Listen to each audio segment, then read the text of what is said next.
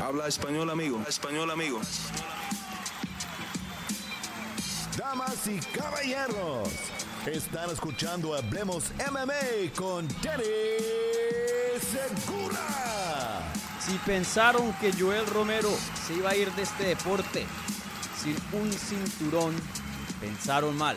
Hoy día una de las leyendas más grandes, más temibles de lo que es las artes marciales mixtas, intenta nuevamente crear legado coronándose como campeón mundial de una promoción mayor. ¿Qué tal a todos? Mi nombre es Dani Segura, yo soy periodista para MMA Junkie y el host aquí en Hablemos MMA. Y bienvenidos a la previa de Bellator 297. Aquí acompañándome para analizar las peleas de esta cartelera. Aquí está mi gran amigo Jorge Ebro. Jorge, ¿cómo estás? Bienvenido de vuelta. Eh, hace un tiempito que no hablábamos. Un abrazo, Dani, un abrazo, sí, un tiempito que no hablamos, pero bueno, estamos aquí porque es una cartelera especial, una cartelera especial de Bellator. No siempre vemos que Bellator tiene estas carteleras que nos llaman la atención, pero esta es una de esas que eh, hay peleadores importantísimos como Jovel Romero, como Bain y sin duda Patricio Pipo buscando historia eh, en el primero, que si yo recuerde, en artes marciales mixtas, que ha buscado títulos en tres divisiones, Así que yo creo que es una noche inolvidable en Chicago. Sí, sin duda, eh, fácilmente la cartelera más grande de este fin de semana, que es difícil decir porque tú sabes, UFC es un titán en esta industria y es difícil competirle, pero de vez en cuando vemos este tipo de carteleras que eh, no solo compiten con UFC, pero sobrepasan UFC. Em, ¿Compartes mi entusiasmo de esta cartelera, la mejor del fin de semana? Totalmente, totalmente. Yo creo que, a ver, UFC tiene una cartelera sólida eh, para hacer Fight Night con la pelea de Vettori contra Canonier y, la, el regreso de Serukian, que debe ser una pelea fácil para él, pero al menos para mí en lo personal, eh, porque conozco muy bien la carrera de Joel Romero, tiene un, significado especial esta pelea.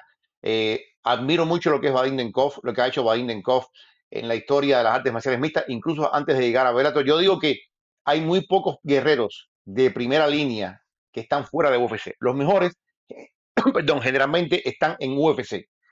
Este es uno de los que yo digo que puede brillar en UFC, Vadim Denkov.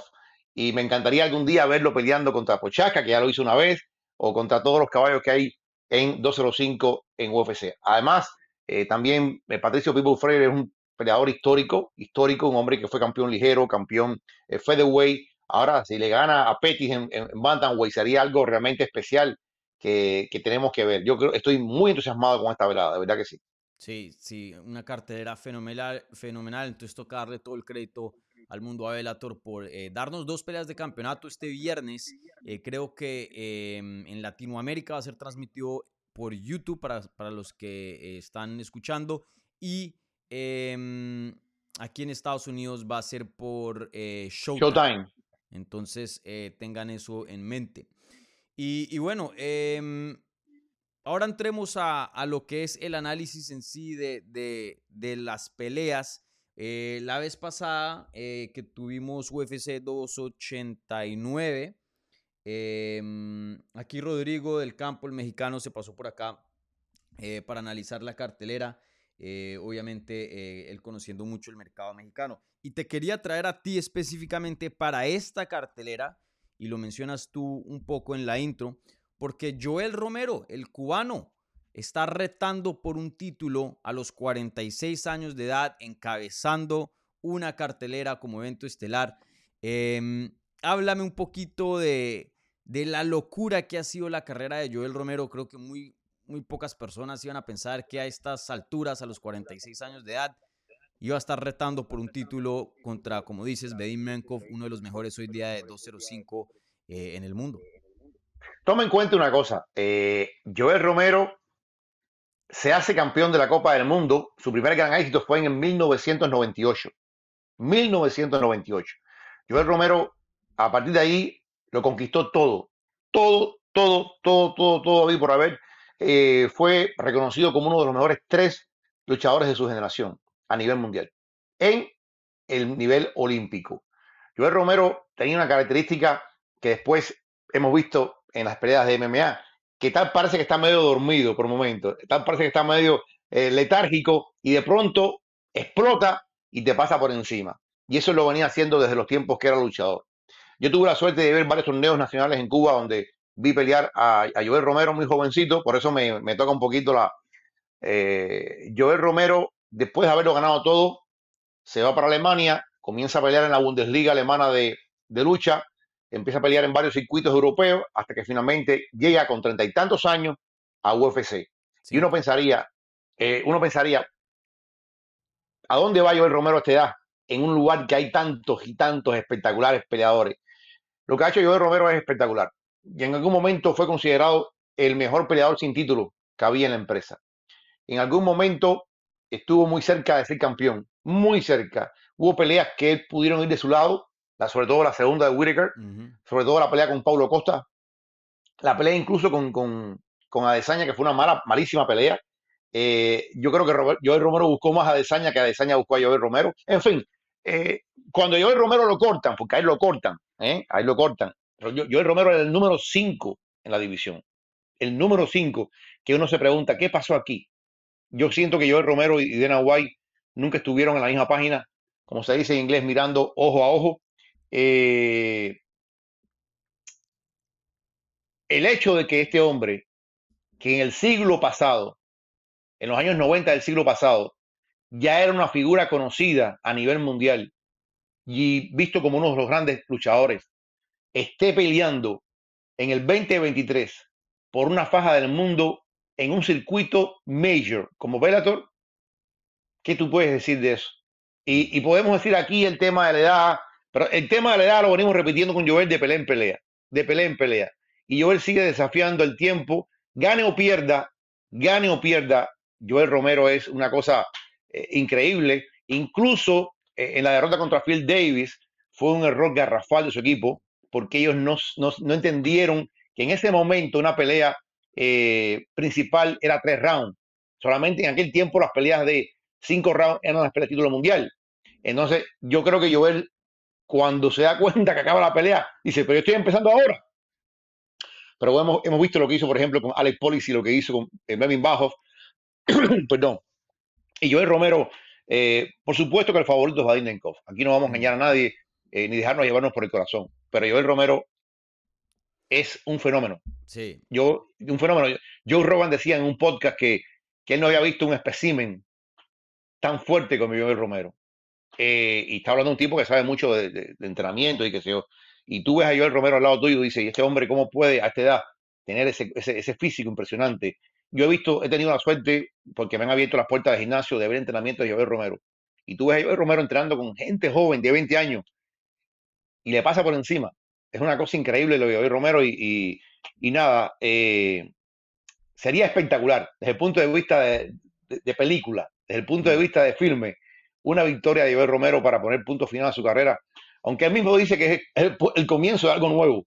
Vamos a ver hasta dónde sí. eh, llega esto, pero sin duda alguna, eh, Joel Romero Vadim-Nenkov es una de las grandes peleas que se pueden hacer fuera de UFC. Repito, no siempre hay muchos circuitos por ahí que tú ves peleas buenas, porque las mejores peleas se dan en UFC.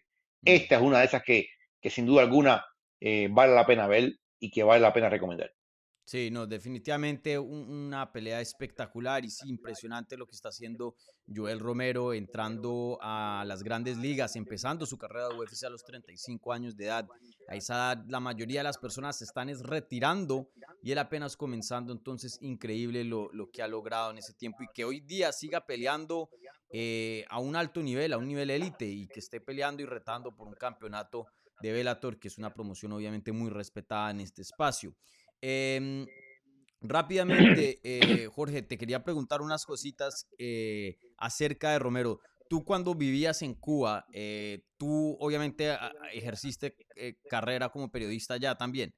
¿Deportivo específicamente o cubrías otras cosas? No, no, cubrí otras cosas, pero poco a poco fui llevando al deporte a- y, y cubría muchos deportes de combate. Cubría mucho boxeo, cubría eh, eventos, por ejemplo, de judo y qué sé yo.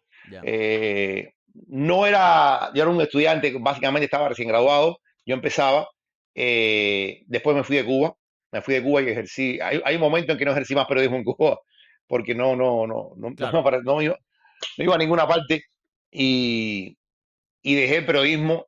Cuando llego a este país me reconecto con el periodismo sobre todo el periodismo los deportes de combate, y, vuelvo a reconectar con lo que es la, carrera de Joel Romero, y, sin duda ha sido algo, algo increíble, ¿no? Mm, y, si nos puedes poner en contexto, porque eh, pues Cuba, tú sabes, con la situación eh, política y, lo del gobierno, pues es, es, de pronto un poco más fácil uno ponerse en los zapatos de un mexicano y ver, oh, qué tan grande es eh, Brandon Moreno de México, pero hacerlo en Cuba es complicado. Si nos puedes poner en contexto, ¿qué tan grande es Joel Romero allá? Porque sin duda uno de los mejores atletas que hemos visto en, el mundo de la lucha em, es famoso, es eh, lo, lo, ven como un héroe. ¿Qué representa?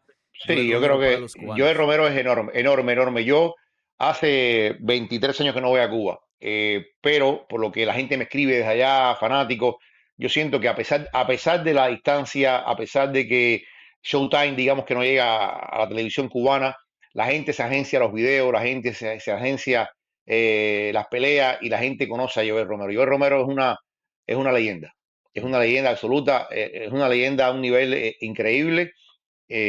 los viejos como yo que están allá todavía recuerdan lo que fue Joel Romero, la gente joven, porque en Cuba las artes marciales, las artes marciales mixtas no son perseguidas, pero tampoco son reconocidas.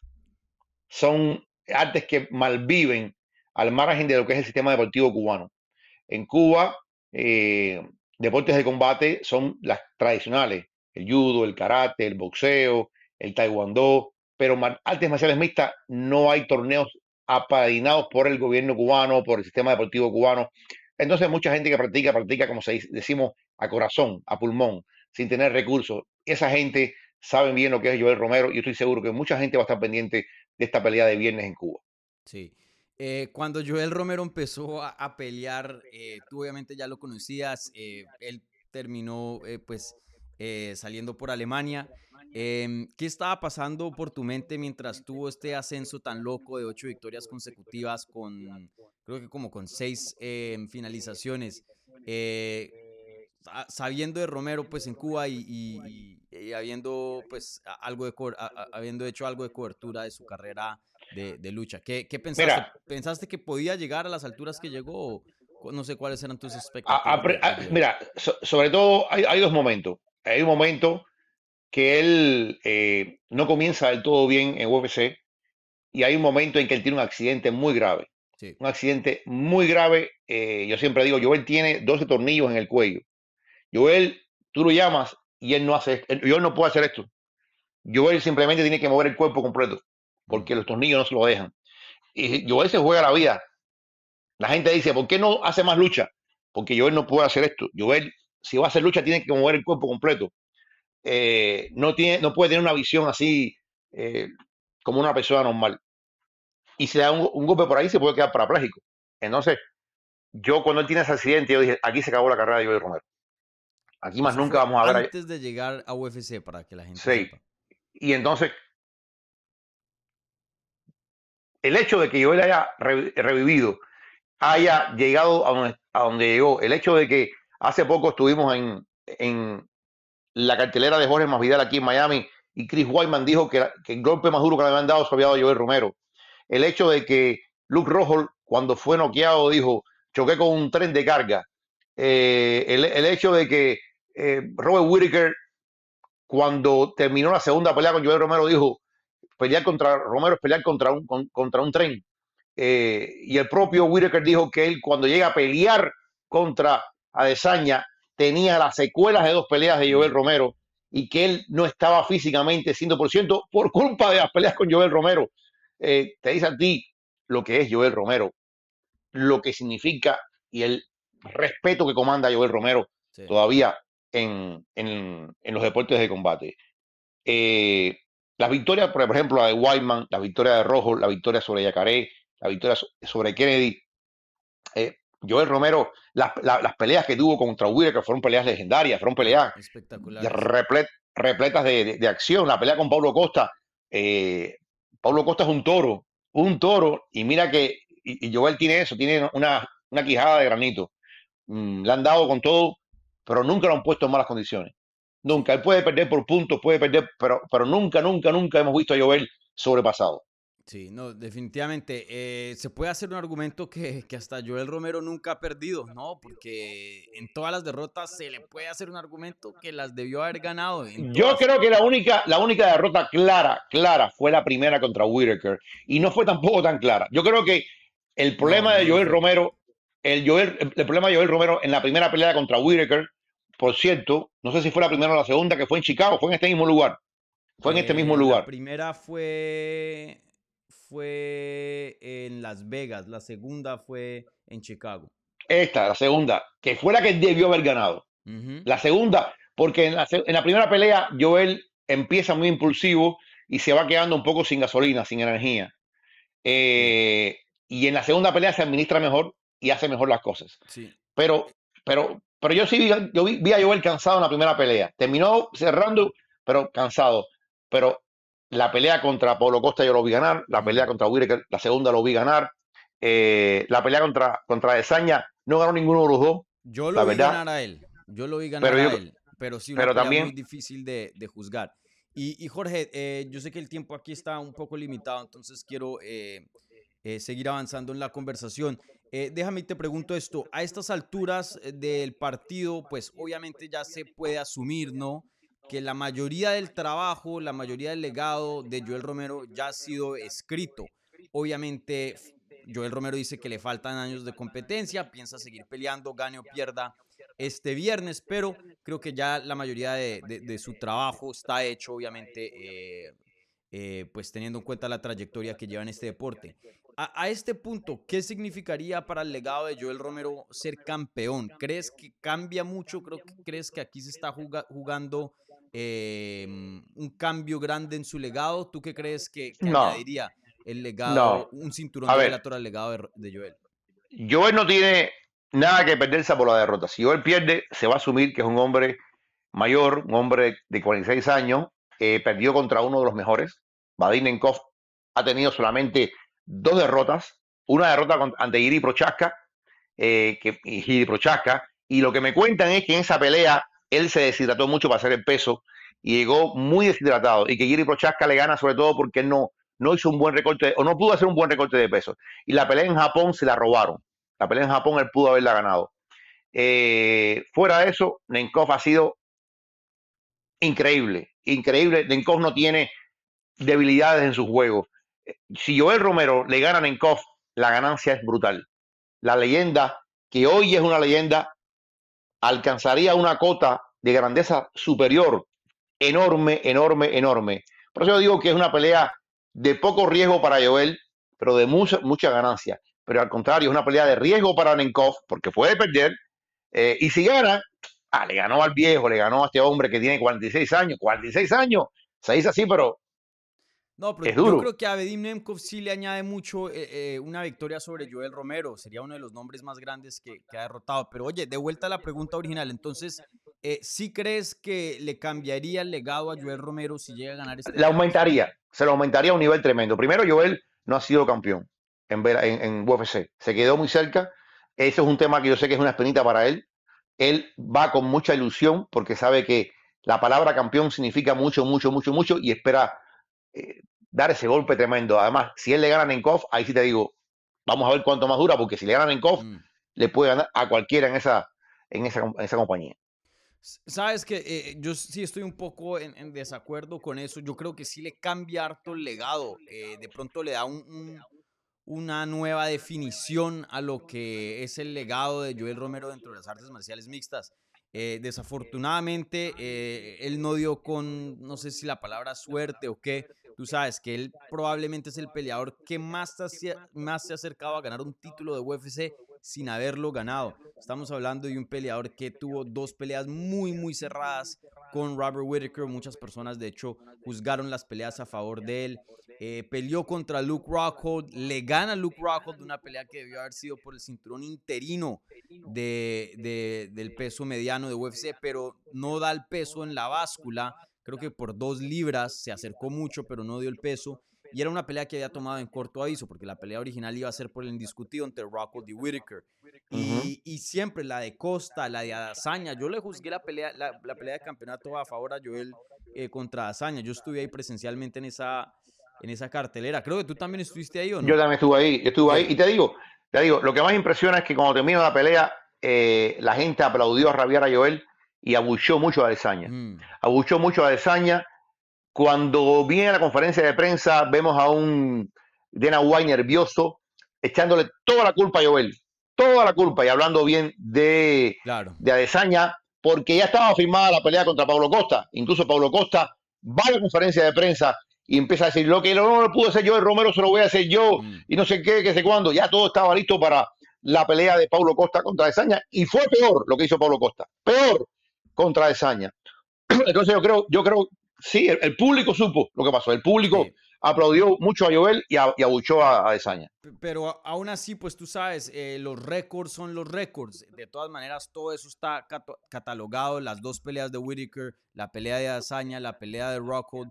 eh, en cuatro oportunidades de ganar el título no lo pudo hacer. Y se acercó, pero por, por milímetros. Y aún así no lo pudo hacer. Entonces, de lo que yo he visto, el legado y lo que Joel Romero significa en las artes marciales mixtas, mismo dicho por Adazaña, por, por eso tomó la pelea eh, con Joel Romero, a pesar de que venía de técnicamente dos derrotas, aunque eran dos decisiones eh, controversiales.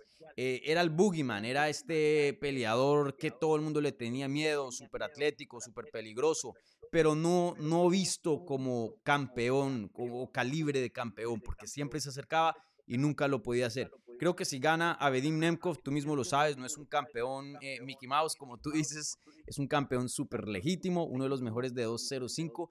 Creo que si le gana y lo vemos con un título, lo vemos como campeón, de pronto esas otras derrotas que tuvo, muy cerradas, se empiezan a ver un poco distintas. Y de pronto ya estamos hablando de Joel Romero, no solo de qué tan atlético es, qué tan temible es, pero le ponemos un, un- poco más de respeto y hablar de Joel Romero como si uno de los mejores 185 de, de- de- de toda la historia.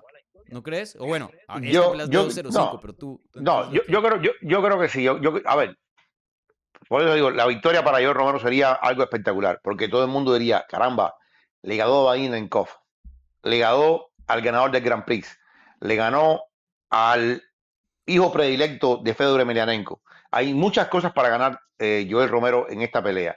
Muchas, muchas cosas.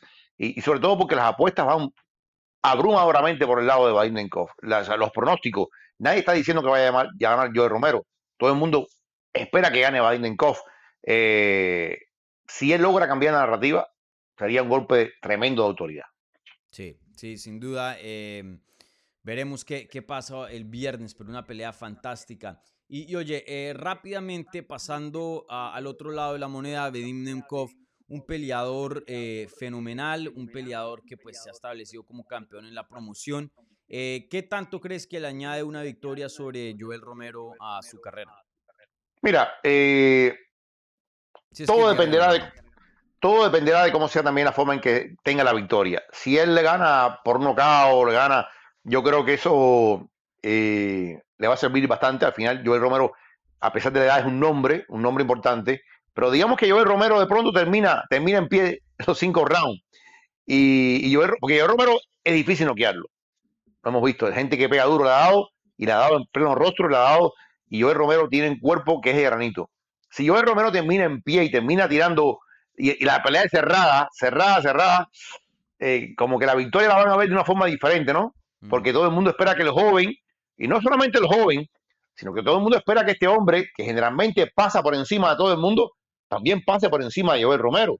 Eh, este hombre que le ha ganado Ryan Bader, que le ha ganado Corey Anderson, este hombre que le ha ganado Phil Davis, este hombre que, que sin duda alguna eh, es muy fuerte, porque este ruso es muy, muy fuerte.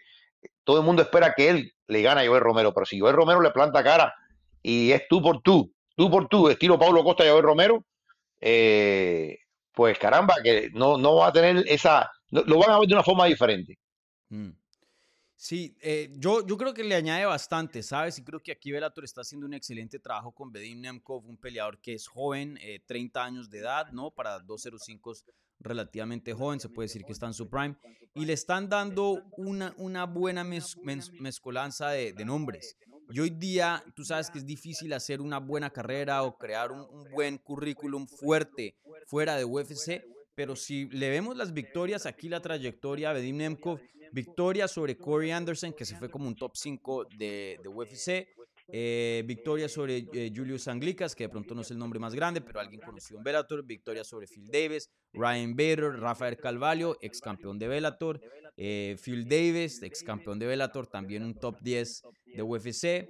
Ex campeón en Liam McGarry. Ha creado aquí un, una, una buena trayectoria el Bedim fuera de UFC. en tu opinión, ¿Dónde crees que Vedim Nenkov está parado en cuanto a, los rankings ya globales de 205? Eh, ¿Piensas que pueda que sea mejor que Jamal Hill? Eh, ¿Tú cómo lo ves? ¿Lo ves como el mejor 205 del planeta? ¿O piensas que ese hombre está en UFC? No, no, yo no creo que sea el mejor del planeta. Yo creo que para mí el mejor del planeta es Giri Prochaska. Eh, Giri Prochaska, todavía no tengo una lectura total de Jamal Hill no tengo una altura total, lo respeto mucho y como es el campeón, como es el campeón, todavía lo voy a poner número uno. Pero yo creo que después estaría Giri Prochaska y ahí a un nivel muy parejo, muy parejo estaría eh, Magomed con, con, con Ahora, yo siento que Nenkov puede ganar y perder con cualquiera de los mejores de UFC. Tiene las herramientas, tiene un boxeo depurado, tiene un grappling muy bueno, fue cuatro veces campeón mundial de sambo, es un tipo que es maestro en judo, tiene tantas herramientas para ganarte abajo, para ganarte arriba, y lo otro que es muy fuerte.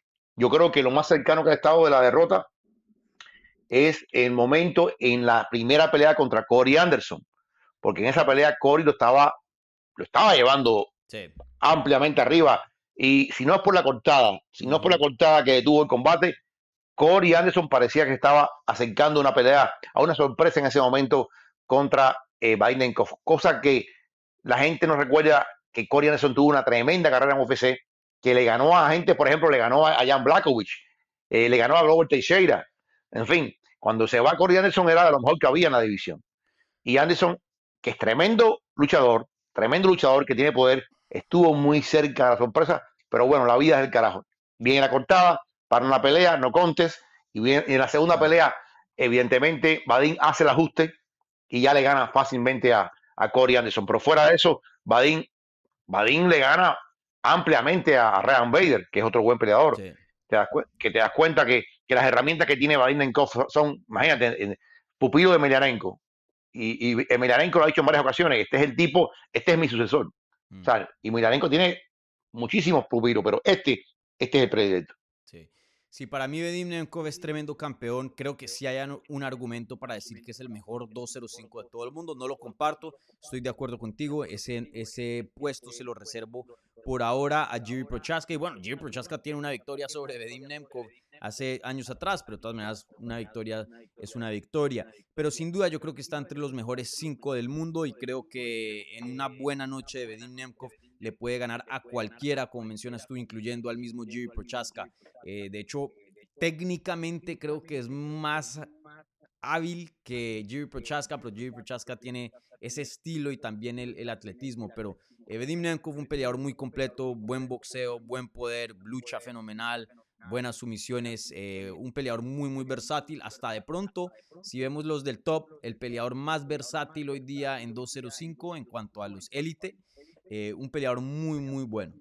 Bueno, Ebro, eh, rápidamente, predicción para el combate. si te sientes cómodo haciendo una predicción y ya hablaremos del evento coestelar, otra pelea de campeonato ah. en unos segundos. Entonces, ¿cómo ah. ves esta pelea? ¿Quién crees que va a ganar? Ahora, yo, yo creo que, que va a ganar Badinenkov. A ver, y lo digo con dolores en el alma, pero va a ganar Badinenkov. Tú hablabas del tema técnico. Es que Badinenkov tiene, la gran diferencia para mí es la estamina.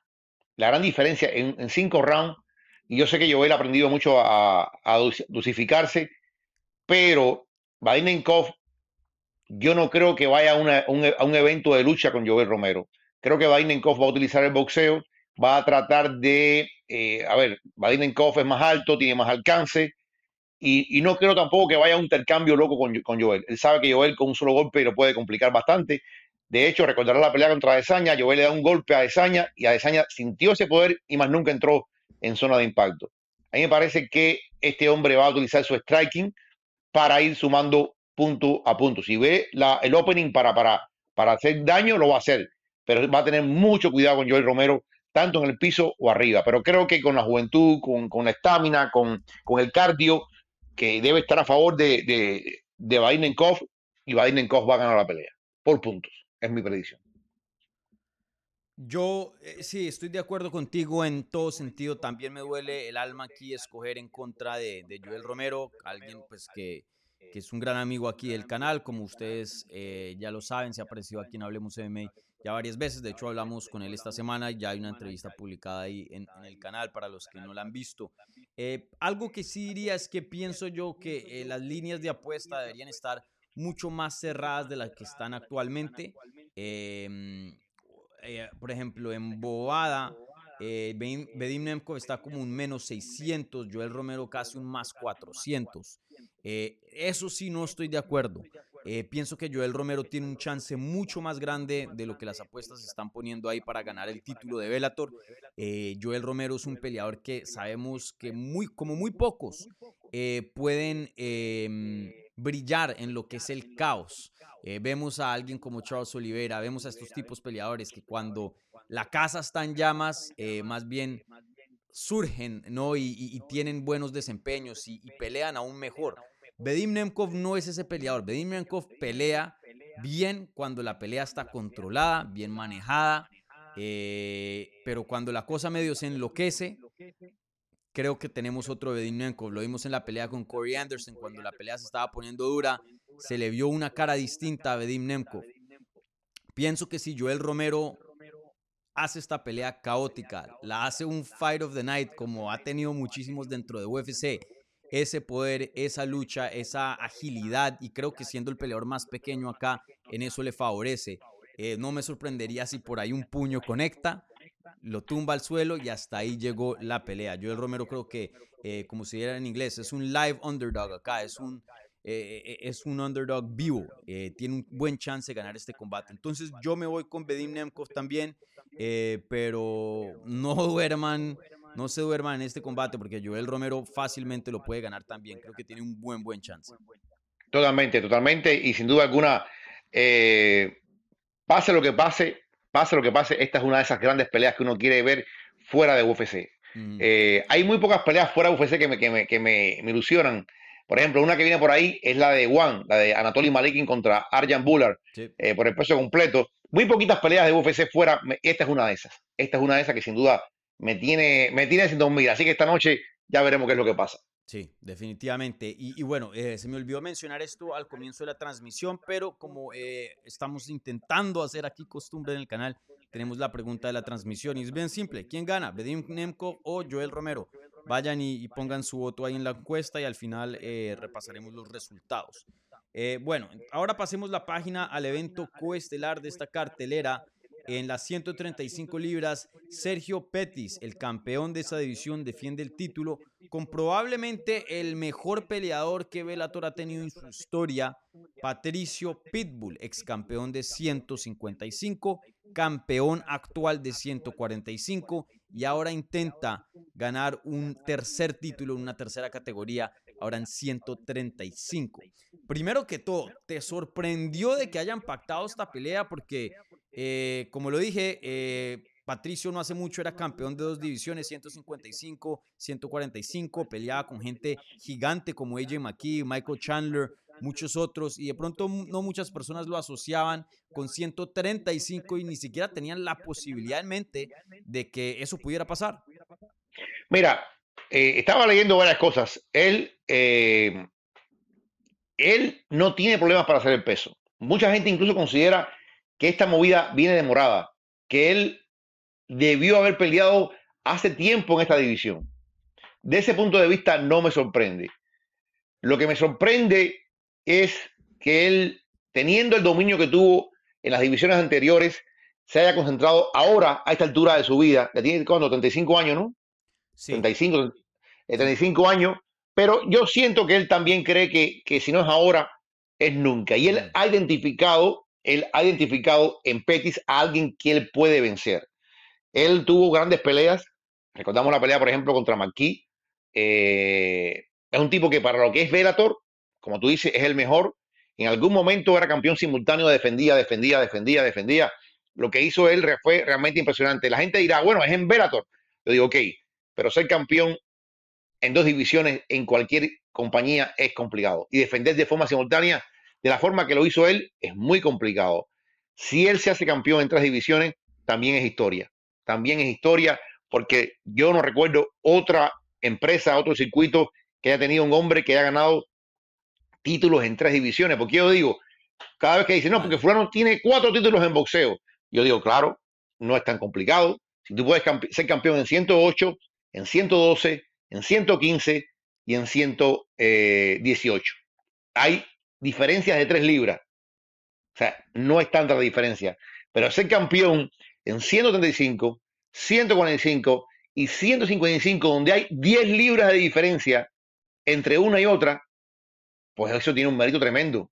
Mm. Un mérito tremendo, un mérito tremendo y creo que si él lo logra, y, lo, y creo que lo puede lograr, ¿eh? creo que lo puede lograr, eh, yo creo que va a ser algo que, lo, va, a poner en un lugar histórico para siempre. Este es otro peleador que a mí me da tristeza, porque este es otro peleador que, sobre todo hace un tiempo atrás, ya no, ahora me parece que es más complicado, pero un tiempo atrás, yo daba cualquier cosa por ver a Pitbull peleando, por ejemplo, contra Volkanovski, mm. eh, contra Holloway en su momento de gloria, eh, cómo lo hubiera ido en el peso ligero de UFC. En fin, ya es tarde para eso. Yo creo que ese momento pasó. Pero, pero en algún momento Pitbull era, estaba ahí, ahí, ahí, ahí, con los mejores de los mejores. Sí, no, definitivamente. Y, más adelante quiero hablar de, ese tema. Eh, tengo una pregunta acerca de eso. Eh, pero eh, respecto a, esta pregunta que te había hecho de, de primeras, para mí, de hecho, me sorprende de que esto no haya sido una movida más temprana. Yo me acuerdo muy bien cuando fui a cubrir la pelea de Pitbull contra Maki en Bellator 263. Eso fue en Los Ángeles. Eso fue en julio del 2021. Fui, cubrí la pelea, hice el día de medios, hice la rueda de prensa, di positivo de COVID y no pude ver la pelea y me tocó quedarme encerrado una semana en ese hotel. Wow. Pero bueno, eh, en, la, en, la, rueda de prensa, eh, yo me acuerdo que, que, que, estábamos ahí y yo estaba parado al frente de él y Pitbull era más pequeño que yo. De altura, obviamente mucho más acorpado, pero, pero yo estaba al lado de 155, yo entrevistaba a Poirier, a Chandler en persona, y son tipos eh, grandes. Muchos 145. Y yo dije, este hombre no, que no tiene nada que ver por tamaño en 155 y casi que nada en 145. Yo lo veía muy similar a un tamaño de... Eh, Dominic Cruz. Sí, Sejudo. de, Henry Sejudo. Yo estaba al lado de, de Henry Sejudo. Peleadores de, de esa talla. Pero sin duda, si comparas a un Jair Rodríguez, por ejemplo, mucho más grande que, que Pitbull. Entonces, Ahí fue cuando la primera vez, porque en televisión sí se ve grande, pero ahí fue cuando la primera vez se me prendió el bombillito y yo dije, ¿será que este sí está peleando en la categoría correcta? Muy similar al caso de Frankie Edgar, que llegó a pelear en 135, probablemente esa fue, debió ser su categoría todo el tiempo, pero se quedó en lo que fue 155 y 145, ya llegó a 135 muy tarde. Eh, sí, lo que está haciendo aquí... Eh, Pitbull es, histórico. Y algo que te quería preguntar, ya lo habías mencionado en los comentarios pasados, pero eh, si, si, puedes em, elaborar un poco en esto y concentrarte en, este topic, es el legado de, Patricio Pitbull. Y, no quiero ser crítico porque es un legado fenomenal si llegan a un tercer cinturón. Men, una figura histórica, pero nunca peleó dentro de UFC.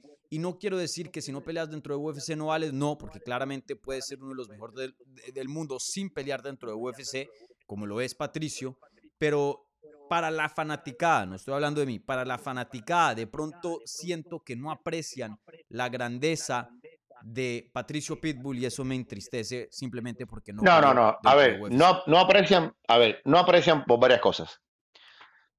De alguna forma, Patricio Pitbull te voy a utilizar un término beisbolero, es el rey de la AAA. La AAA es muy buena, pero no es la Grandes Ligas. De alguna forma, Patricio Pitbull no ha tenido la exposición, porque recuerdo una cosa, Patricio Pitbull hizo gran parte de su carrera cuando Bellator se transmitía en Dazón. Mucha gente nunca vio pelear a Patricio Pitbull en Dazón, porque Dazón fue un fracaso en los Estados Unidos. Dazón nunca despegó, ni siquiera con Canelo. Nunca despegó.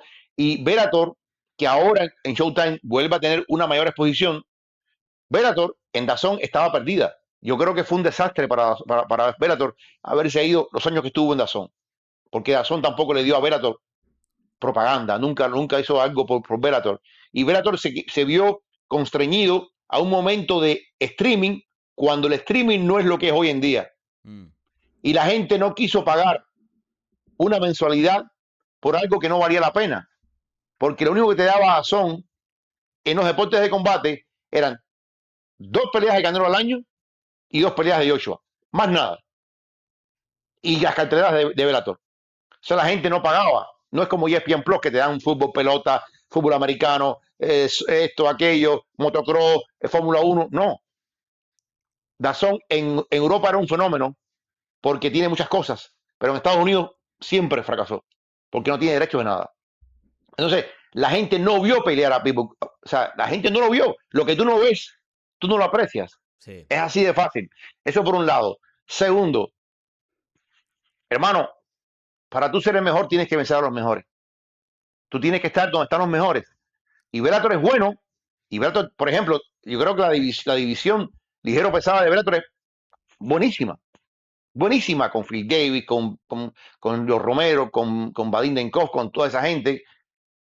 Pero no es lo mismo la división ligera de UFC con la división ligera de Bellator. No es lo mismo.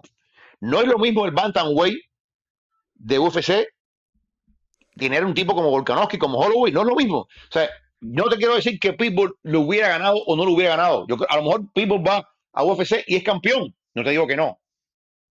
Pero no lo vimos. Al final, por ejemplo, en Cuba había una gran discusión. En Cuba hubo un momento en que los grandes peloteros amateur cubanos de béisbol no venían a jugar a Estados Unidos. Eran grandes peloteros. Después hemos visto que algunos vinieron para acá y, han, han sido fenómenos. Pero aquello, ah, sí, hubiera sido una estrella. Hubiera sido. Pero nunca lo vimos. Mm. Es lo mismo que pasa con, con, con, con Pitbull. Yo lo aprecio muchísimo y yo lo veo pelear y me encanta verlo pelear. Lo, lo que él hace me encanta. Tipo que, que lo mismo te noquea, que te somete. Él no tiene.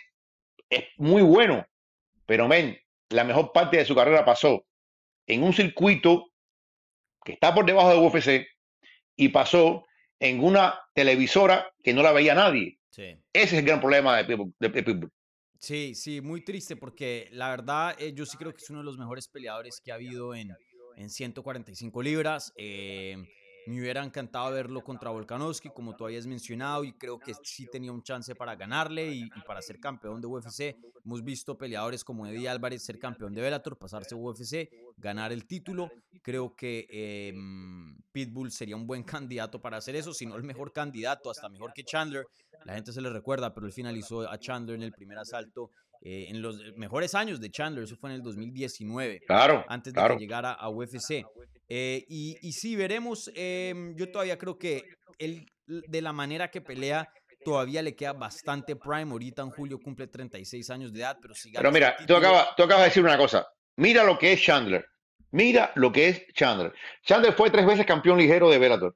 Mm, No pasaba nada. Ah, qué bueno Chandler, pero está ahí. Chandler se va a UFC. Yo te lo puedo decir. Yo estuve en la, en la pasada International Fight Week. En la International Fight Week, que tú has estado ahí seguro, ponen en cada esquina una estrella para mm, que firme autógrafo, para que se tome fotos. Oye, ahí estaba Prochaska, estaba Oliveira, esta- la cola para tomarse fotos con Michael Chandler era la más larga. Porque lo que ha hecho UFC promoviendo la figura de Chandler, bueno, está en Ultimate Fighter, sin ser campeón, Chandler hoy es mucho más conocido que cuando estaba los años que estuvo en Bellator. mm. Porque en eso UFC, o sea, construyendo figuras, en eso son muy buenos. Muy buenos. Sí. Claro, claro. Porque también están en una plataforma enorme como ESPN. Claro, bueno, pero antes de eso también eh, eh, eran los líderes de eso, ¿no? Eh, UFC, eso sí, tocarle crédito en cuanto a, a la maquinaria de redes sociales, de poder distribuir un mensaje, una noticia, una pelea todo, todo unos, un- un- una operación, O pero... sea, ubícate que hubiera pasado con Pitbull. Ganando o perdiendo, ganando o perdiendo, ¿qué hubiera pasado si hubiera tenido esa maquinaria detrás de él? Mm, Pero nunca lo vamos a saber. Sí.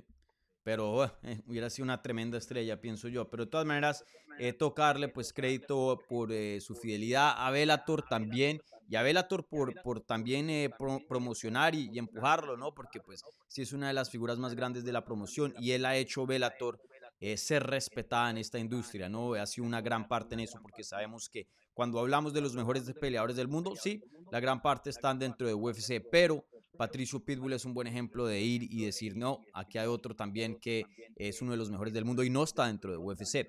Y, bueno, Jorge, eh, rápidamente ahora hablando así de, fuera de la carrera de Pitbull y, y de esta pelea en sí que es contra Sergio Pettis, eh, ¿cómo has visto a Sergio? Sergio, un peleador bueno, eh, tuvo buenos momentos dentro de UFC, tiene una victoria sobre Brandon Moreno eh, y le ganó en México, em, pero también tuvo ciertas derrotas. Rob Font, Sormi- eh, Formiga perdió contra Formiga. Cejudo.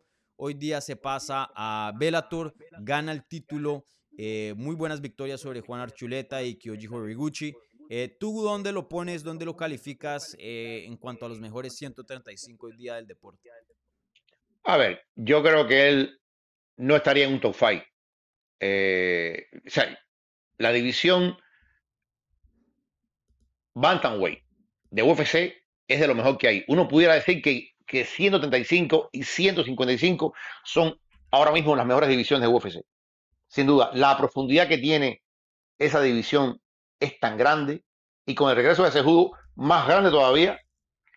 Cuando tú hablas de Sanhagen, Malishvili, Chito Vera, Fon, eh, Sterling, en fin, esta división está tan grande. Yo no veo a Petis por encima de ninguno de los nombres que te he mencionado, fíjate. Incluso ni por encima de Chito Vera.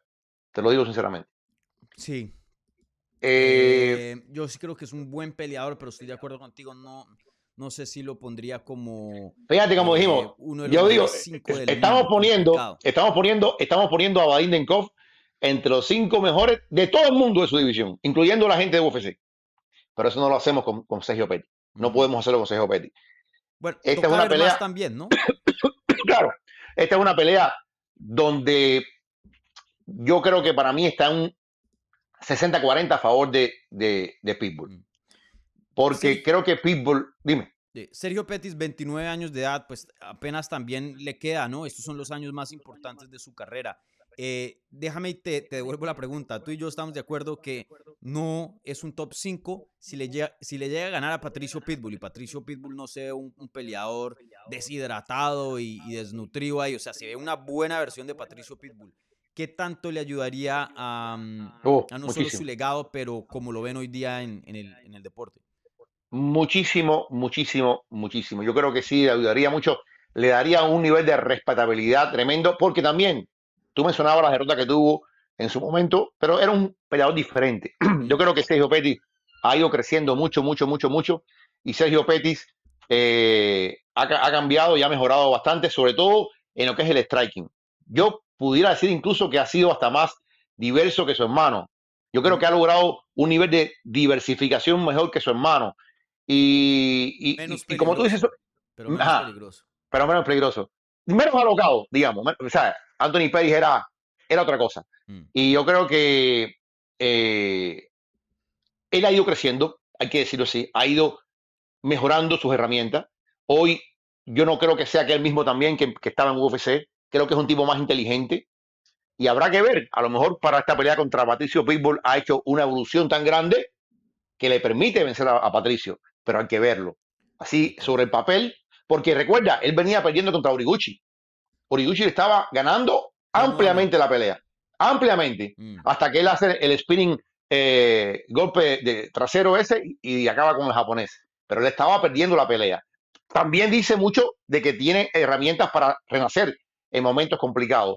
Pero eh, el favorito aquí tiene que ser Patricio. Por lo grande que es Patricio, por, por- por lo que ha demostrado. Si él logra, si él logra trasladar esas herramientas y ese talento de 145 a 135 sin que sufra, por ejemplo, el poder sin que él tenga que extenuar su cuerpo. Yo creo que el favorito es Pitbull por, por lo que ha demostrado. Sí, no, definitivamente el que el peleador más comprobado aquí es, es Patricio. Y, y sí, eh, creo que Sergio Petis, em, por más de que no lo vea yo hoy día como un top 5, creo que pues también apenas está empezando lo que es los mejores años de su carrera con 29 años de edad. Creo que esta es una gran oportunidad para empezar a cambiar la mentalidad y la perspectiva de muchas personas de cómo lo ven dentro de este deporte. Una victoria sobre Patricio Pitbull, probablemente la mejor victoria que puedes obtener en todo el Ator, eh, sin importar pues categoría. Entonces una gran, gran oportunidad y una pelea muy complicada para Sergio Pettis. Veremos cómo, cómo le va. Eh, predicción para el combate, ¿con quién te vas y cómo es la pelea? Ah, me voy, me voy con Patricio Pitbull y creo que aquí sí vamos a ver, yo no sé si un knockout o una sumisión, pero sí creo que, así como te dije que la pelea de Nenkov y Romero para mí llega al límite, esta yo la veo eh, antes de tiempo. Creo que, creo que bien, bien, bien que Patricio la puede finalizar segundo o tercer asalto. Sí, que comparto tu predicción también. Yo me voy a ir con Patricio Pitbull. Eh, simplemente creo que es un mejor peleador que Sergio. Veremos. Obviamente Sergio no ha peleado desde creo que hace tiempo desde 2021, Origuchi. ya como 18 meses fuera de, de la jaula. Entonces, eh, uno no sabe, a veces eso juega en contra, a veces llega un peleador totalmente diferente y evolucionado.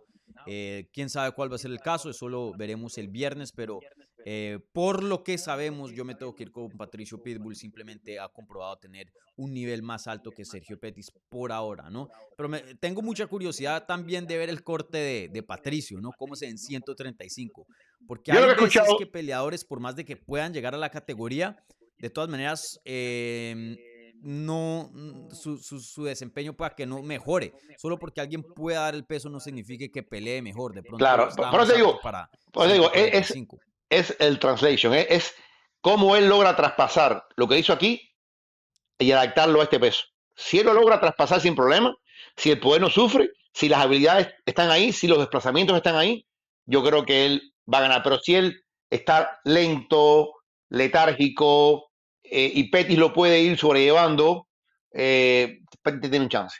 Sí, pero, pero también otra cosa que, y, y comparto ese análisis, también otra cosa que quiero añadir a, a lo que dijiste fue que sí, claro, eh, a ver si traslada, pero también el estilo de pelea cambia, está lidiando con peleadores más ágiles, más rápidos, más pequeños, más volumen, eh, y eso también pueda que juegue en contra de, de, de Patricio, ¿no? Entonces también es, es, es acoplarse al estilo y a, y a las cosas que trae una nueva categoría. Entonces muy, muy curioso de ver a, a Patricio, pero sin duda lo que veremos esa noche en Bellator eh, 297 el viernes por la noche va a ser histórico, va a ser grande y para que la gente sepa, eh, ya pasaron el pesaje, Bedim Nemkov dio peso, Joel Romero dio peso, Sergio y Patricio también dieron peso, entonces esas peleas están intactas. Em, bueno, eh, yo sé que el tiempo se nos está acabando aquí, entonces terminemos eh, transmisión, hermano. pero cerremos eh, aquí la encuesta que tuvimos en la transmisión. Y era muy simple, ¿quién gana? Eh, Patricio, eh, perdón, eh, Joel Romero o Bedim Nemkov. 60, y- hubo 71 votos, 61% del público dijo Joel Romero, 38% eh, dijo Bedim Nemkov. ¿Qué piensas de, de ese resultado? Eh, que la gente quiere mucho a Joel Romero. Mm, que la gente quiere mucho a Joel Romero, que la gente quiere ver, sobre todo la gente latina, quiere ver ganar a Joel Romero. Eh, es un tipo muy popular, pero aparte es un tipo muy buena persona. mm, Eh, te digo, lo conozco mucho, muy buena persona, un tipo que nunca se ve como una diva, aunque tú lo veas que él habla y grita y voy, see you soon y todas estas cosas, cuando tú estás en persona con él, Joel Romero es un tipo, es, como decimos en Cuba, una dama, es un tremendo tipo, un tipazo, y yo creo que él se ha ganado el cariño de la gente. sí, La gente no, lo quiere ver ganar. mm, no, definitivamente. Y, y sería, sería como justicia para su carrera, pienso yo, porque Y que venga la revancha. Mira, lo, lo- lo- lo mejor sería una victoria de Romero y que venga la revancha. Pero ya ganó Romero. Claro, sí. Y, vuelvo y lo digo, sería justicia para su carrera, porque cuatro peleas de campeonato dentro de UFC, tres las pierde muy, muy cerrados. eh, se puede hacer un argumento que las ganó, una la gana, pero no dio peso en la báscula. Eh, vuelvo y lo digo, es el peleador que más cerca se ha llegado a un título de UFC y no lo ha ganado. No hay otra persona más. Literalmente, cuatro intentos, tres decisiones cerradas, hasta algunas controversiales, una victoria, pero no dio peso en la báscula. Entonces, eh, sería bueno para el legado de Joel Romero añadir un cinturón y poder él decir yo soy campeón mundial o fui campeón mundial el día que se retire. Entonces, eh, sí, sería una historia muy linda, pero pues tiene aquí un rival muy, muy bueno en Bedim Nemkov y, bueno, eh, veremos a ver qué pasa, porque yo sí creo que Joel Romero aquí es un peleador con un, buen, un muy buen chance de ganar este combate. Bueno, eh, Jorge, gracias por tu tiempo, como siempre, encantado de tenerte por aquí en el canal. Eh, todavía esperando una invitación al tuyo. Eh, pero cuéntale, cuéntale a la gente de Hablemos MMA dónde te pueden encontrar eh, tu trabajo, igualmente en las redes sociales. Aunque la gente ya sabe, Oye, recuérdales.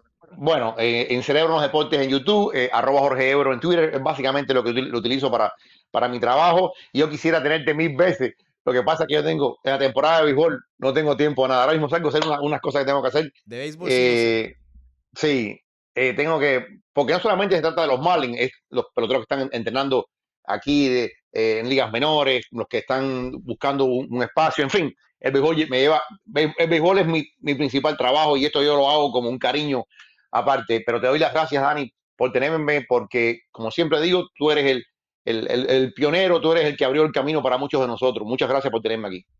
Gracias, eh, Jorge. Y sí, chequen su canal, excelente trabajo que hace Jorge por allá. Igualmente síganlo en las redes. Bueno, gente, eh, con eso cerramos la previa de Velator 297. Recuerden, va a ser el viernes por la noche en Showtime aquí en Estados Unidos. Estoy seguro que la pueden encontrar en YouTube en eh, Latinoamérica, entonces estén ahí al tanto ya que el soldado de Dios, el cubano Joel Romero, intenta nuevamente ser campeón de una promoción grande dentro de este deporte, una oportunidad, de pronto la última, no sé, eh, pero sin duda eh, una oportunidad gigante aquí para el legado de Romero y pues algo que no se lo pueden perder. Y les recuerdo, tenemos entrevista con Joel en el canal, si no lo han chequeado, ahí está mi charla con Joel Romero previo a este evento. Así que muchas gracias y nos vemos pronto.